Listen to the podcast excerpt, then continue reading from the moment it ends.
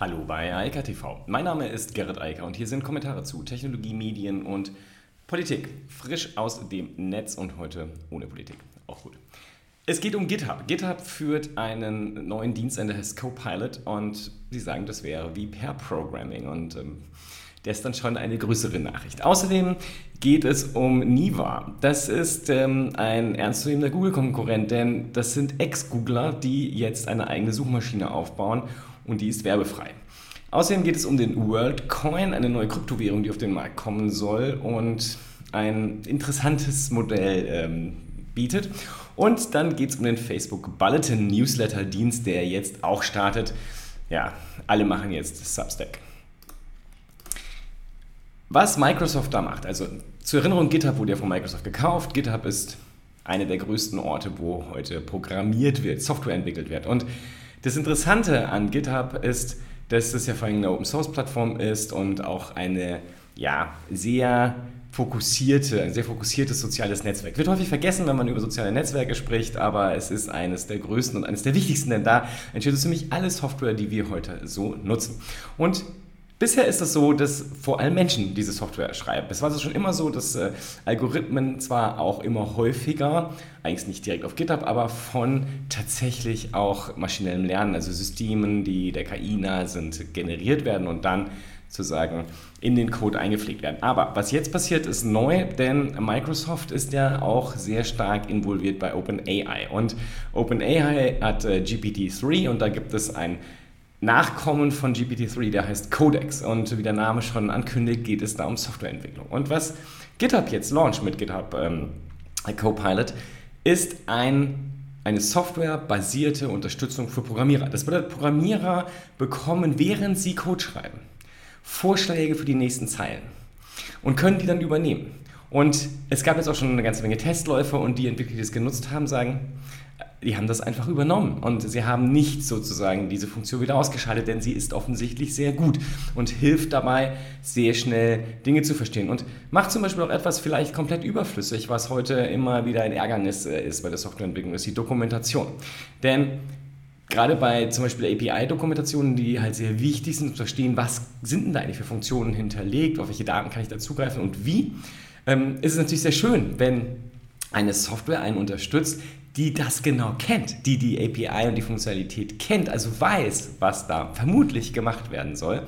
Und der Dienst muss so gut sein, wie gesagt, dass die Entwickler sagen, es fühlt sich an wie Pair Programming, also das ist ja die Situation, wenn zwei Entwickler tatsächlich zusammen simultan an einem Projekt arbeiten und sich unterstützen beim Code schreiben. Das passiert nicht so häufig, aber das ist etwas, was äh, stattfindet und das ist hier jetzt softwarebasiert. Also das heißt, wir werden das demnächst häufiger haben. Denn wenn die Entwickler das auf GitHub nicht abschalten, dann werden sie unterstützt werden. Das heißt, der Code wird dann geschrieben durch eine künstliche Intelligenz.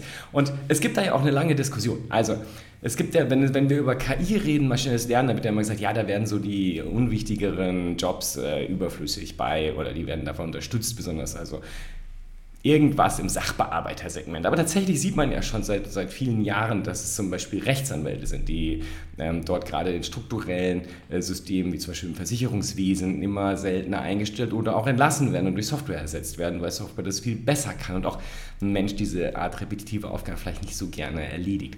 Und das Gleiche sehen wir auch zum Beispiel in der Medizin und an vielen, vielen Stellen, wo es halt um Knowledge Worker geht. Und bei Software wurde schon immer gesagt, ja, das muss irgendwann kommen und es wird es irgendwann geben.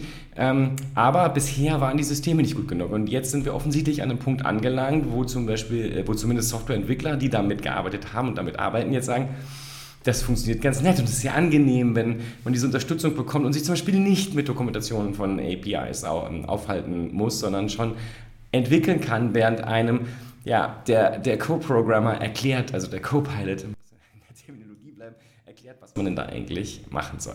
Also, ich finde das eine ganz, ganz spannende Entwicklung und ich glaube, dass es, ähm, äh, so wie es klingt, Softwareentwicklung sehr viel effizienter machen wird Das ist gut und hilfreich, also gerade bei größeren Softwareprojekten, aber natürlich auch bei kleineren, das macht gar keinen Unterschied, Effizienz ja immer nett. Und ich glaube, dass es vor allem auch hilfreich ist, ähm, zumindest das, was ich jetzt dazu gelesen habe, das, was ich da verstehe, dieses, dieses Problem der Dokumentation vielleicht ad acta zu legen. Also gerade bei APIs, die immer wichtiger werden und wo es halt einfach lästig ist, ab irgendeinem Zeitpunkt zumindest nachzuvollziehen, was die denn jetzt alles kann, also vor allem bei sehr großen APIs. Ähm, ja, ich bin gespannt, wie sich das entwickelt. Ich glaube, dass wir hier noch viel, viel mehr sehen werden. Das Interessante daran ist auch dieser, diese Software, also für den Copilot, die ja von OpenAI kommt. Ähm, die wird OpenAI im Laufe des Jahres auch anderen Plattformen zur Verfügung stellen. Das heißt, die werden wir dann auch noch an vielen anderen Stellen vermutlich sehen und das Ganze wird dann halt normaler werden. Das ist halt etwas, wie Softwareentwicklung in Zukunft aussehen wird und vielleicht dann irgendwann noch einen ganzen Schritt weitergeht. Ja, Softwareentwicklung. Da sind wir bei Niva. Und das ist einfach insofern spannend, weil man einfach gucken muss, wie macht es hier. Und in diesem Fall sind es zwei ähm, bekannte Ex-Googler, die ein neues Unternehmen gegründet haben, eine neue Suchmaschine gestartet haben. Die ist jetzt live gegangen. Niva kann man einsetzen, kann man aufrufen, kann man benutzen. Allerdings muss man sich sozusagen schon von Anfang an, auch jetzt, also man muss einen Account erstellen. Und ähm, das sagt auch ganz klar, du kannst es drei Monate umsonst äh, testen. Danach ist NIVA kostenpflichtig. Das heißt, das wird dann 4,95 Dollar kosten. Im Gegenzug bekommt man allerdings Werbefreiheit und Privatsphärenschutz. Es gibt ein Browser-Add-on für alle gängigen Browser, also von Chrome bis äh, Brave und äh, alle anderen, die dazwischen liegen. Und da wird dann dafür gesorgt, dass sämtliche Tracking, also Werbetracking und andere Tracking-Mechanismen unterbunden werden. Das ist die Ausrichtung. Die Ausrichtung sagt also hier, du kannst bei uns suchen, das kostet Geld, aber dafür schützen wir deine Privatsphäre und du bekommst keine Werbung. Das heißt, der ganze Raum der SERPs, also die Search Engine Result Pages, sind wieder gefüllt mit organischen Treffern und nicht gefüllt mit den bezahlten Anzeigen. Denn das ist ja heute der Fall. Es gibt Suchergebnisseiten, also für spezifische Keywords, gerade so im Versicherungsbereich oder Automotive, da gibt es überhaupt keinen organischen Treffer mehr. Also da muss man schon auf Seite 2 gehen, was so gut wie niemand macht, also kleiner als 10%. Die anderen sind alle bezahlt. Also es gibt dort keinen echten Treffer mehr. Und genau das will Niva ändern, weil sie sagen, wir sind genau da, wo wir waren, als Google kam und Alta Vista ersetzt hat. Wer sich da noch daran erinnert, ich zumindest tue das, ab irgendeinem Zeitpunkt war Alta Vista, mal abgesehen davon, dass die Qualität nie die hatte, die Google hatte, nur noch eine Werbeveranstaltung. Von oben bis unten geklattert mit Bannern und Textanzeigen das wollte dann niemand mehr sehen. Und da sind wir bei Google halt an vielen Stellen auch. Noch kann sich Google sozusagen da aus der Affäre ziehen, weil die Werbeanzeigen selbst ja auch wieder hochwertig sind. Also wenn man nach Produkten sucht oder Dienstleistungen, ist es toll. Aber wenn man nach anderen Informationen sucht, dann wird es immer schwieriger. Und dann sind wir da schon, zumindest in meinem Gefühl, da, wo wir schon mal waren in der 90er. Insofern ist das natürlich ein sehr spannender Ansatz. Und wie die Gründer sagen, ist auch ein soziales Experiment. Wir werden jetzt halt mal sehen, wie viele Menschen bereit sind, für eine Dienstleistung, die sie tagtäglich benutzen, 4,95 Dollar zu zahlen. Das ist jetzt die Aufforderung und das ist das, was wir jetzt alle testen können. Drei Monate umsonst. Drei Monate können wir diese Suchmaschine frei ausprobieren und gucken, ob die Suchergebnisse gut sind. Die meisten werden wie ich das vergleichen mit dem, was sie bei Google bekommen. Und danach geht es dann halt ans Bezahlen. Da muss man halt, okay, 4,95 im Monat zahlen das äh, ist erstmal übersichtlich und wenn die Ergebnisqualität so ist wie bei Google und ich das ersetzen kann, das ist meine persönliche Meinung dazu. Also wenn ich nicht das DuckDuckGo-Problem habe, wo ich dann doch immer wieder zu Google zurückgehe und dann dort suche und sage und sozusagen die DuckDuckGo-Ergebnisse verifiziere. Wenn das nicht so ist und ich damit zufrieden bin, ich damit gut umgehen kann, dann sei es drum. 4,95 für eine absolut elementare Funktion im Internet, um dort Informationen zu finden ist ein sehr fairer Preis, den ich gerne bereit bin zu zahlen, wenn ich obendrein keine Werbung bekomme und auch keine Tracking-Mechanismen mich mehr verfolgen. Das klingt nach einem guten Deal. Bin sehr gespannt.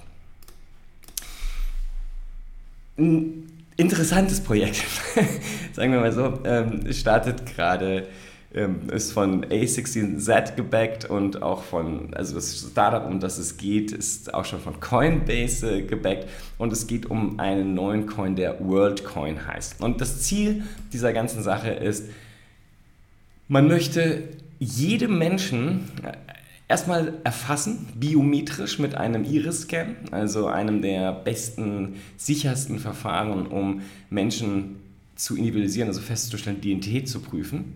Und sie, man will auch jedem, der das macht, also der diesen Scan über sich ergehen lässt, sozusagen, schon einen Anteil dieser Kryptowährung geben.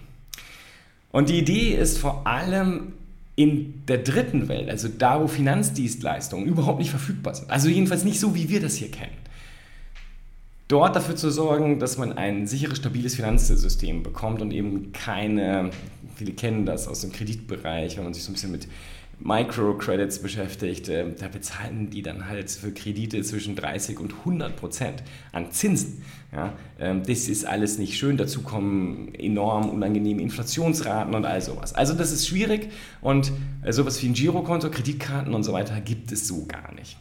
Und Genau das ist das Problem, weil Investment, also das Invest in Unternehmen zum Beispiel, auch in Kleinstunternehmen, ist halt schwierig. Deshalb gibt es diese Mikrokredit, dieses Mikrokreditwesen. Aber hier geht es jetzt darum, sozusagen wirklich jedem Menschen an der globalen Ökonomie sozusagen teilhaben zu lassen und Teil dieser globalen Ökonomie zu werden und überhaupt die Möglichkeit zu haben, an Kapital zu kommen und Kapital transferieren zu können. Ich finde das von der Herangehensweise sehr gut. Ähm, die ganze Idee dahinter ist aus, geht noch um so Themen wie ein universelles, globales Grundeinkommen und ähnliches. Alles spannend. Aber, also diese Grundidee und Voraussetzung des Iris-Scans ist natürlich enorm faszinierend, weil man dadurch eine hundertprozentig sichere Identitätsfeststellung hat. Das Gerät, um das zu tun, kostet aktuell noch 5000 Dollar. Es gibt auch nur 20 davon weltweit. Das sollen viel mehr werden und über die Skaleneffekte etc. und auch über technische Verbesserungen sollen die sehr günstig werden. Das heißt, man kann dann sehr einfach diesen Identitätstest äh, durchführen. Das heißt, immer noch Händler und andere.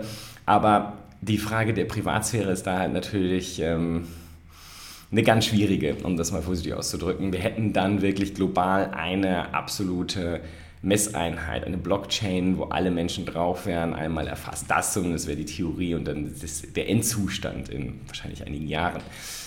Schwierig. Spannend nichtsdestotrotz, aber wenn ich mir diesen Teil der Sache anschaue, sehr kompliziert.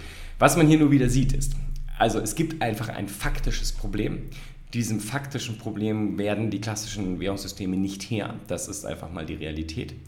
Es gibt hier eine technische Lösung, die möglich ist, die aber komplett, und das ist natürlich auch immer eine Idee der Kryptowährung, komplett unabhängig ist von jeglicher national- oder supranationalstaatlicher Funktionalität und irgendeinem Backup dort das ist etwas, womit wir uns alle, glaube ich, beschäftigen müssen, wie wir das zukünftig handhaben wollen. Das passiert alles ja schon. Ja, also das hier ist ja nur ein neuer Ansatz, der halt nochmal elementar tiefer geht, an die Wurzel, radikal und sagt, okay, wir fassen jetzt jeden einzelnen Menschen, können ihn einfach äh, eine Identität geben in dem Finanzsystem und äh, diese Identität dann natürlich auch benutzen. Also Spannendes Thema. Ich bin gespannt auf die Diskussionen, die um äh, WorldCoin in den nächsten Wochen, Monaten ausbrechen. Ich glaube, dass äh, grundsätzlich Ideen sehr gut sind daran. Ich glaube, dass ähm, das Thema der Identität etwas ist, was wir noch verhandeln müssen mit Unternehmen, aber auch Staaten. Das wird noch ein bisschen dauern. Ja, und dann noch ganz kurz Facebook. Facebook hat jetzt auch einen Substack-Klon am Markt. Das Ding heißt Bulletin, äh, war ja auch schon angekündigt. Man kann also jetzt auch über Facebook E-Mail-Newsletter verschicken. Ähm, we will see. Also wir haben jetzt sehr viele dort, die in dem Bereich unterwegs sind. Ähm, gerade erst auch noch äh, Twitter, die jetzt auch eingestiegen sind. Aber es gibt jetzt sehr viele Newsletter-Anbieter. Die alten Medien, die sozusagen nicht vernetzwerkt wurden, Audio und halt E-Mails, die sind jetzt dran und werden ganz massiv bespielt. Ähm, viele testen das, ich teste es auch. Wir müssen einfach schauen, wie das funktioniert. Das Problem ist, alle diese Dienste sind immer noch sehr US-zentristisch und ähm, äh, da muss man einfach gucken, wie sich das jetzt entwickelt, gerade mit Twitter und auch Facebook, weil die natürlich ein bisschen größeren Markt haben und da besser durchgreifen können, zum Beispiel Substack, die ja hierzulande immer noch relativ unbekannte sind. Und ähm, da gibt es auch viele Probleme natürlich, wenn es um Themen wie DSGVO und so weiter geht. Aber ähm, dass hier ein Marktpotenzial da ist, ist unbestritten. Newsletter sind immer noch sehr effektiv oder um genau zu sein, E-Mails sind immer noch sehr effektiv im Marketing. Da gibt es überhaupt nichts zu deuteln. Und ähm, wir sehen halt gerade, dass das Thema des massenhaften Versenden von E-Mails nochmal aufgerollt werden soll, um halt Reichweiten zu generieren. Reichweiten, die heute soziale Netzwerke üblicherweise haben. Aber wie gesagt, E-Mails auch immer noch und immer noch äh, sehr effektiv, eine sehr effektive Maßnahme sind. Deshalb, klar, Facebook musste darauf reagieren, genauso wie auf das Thema Audio reagieren mussten. Sie sind da im Moment überall getrieben und sie treiben kaum noch. Das Einzige, wo Facebook wirklich vorne ist, ist bei Oculus und da muss man einfach gucken, wer da das Rennen macht und wer da dann perspektivisch in 15 Jahren der große Spieler ist, wenn es um Augmented und Virtual Reality geht. In diesem Sinne, ich wünsche weiterhin eine schöne Woche und sage mal bis morgen. Ciao, ciao. Das war Eika TV frisch aus dem Netz. Unter eika.tv findet sich der Livestream auf YouTube. Via eika.media können weiterführende Links abgerufen werden. Und auf eika.digital gibt es eine Vielzahl von Kontaktmöglichkeiten.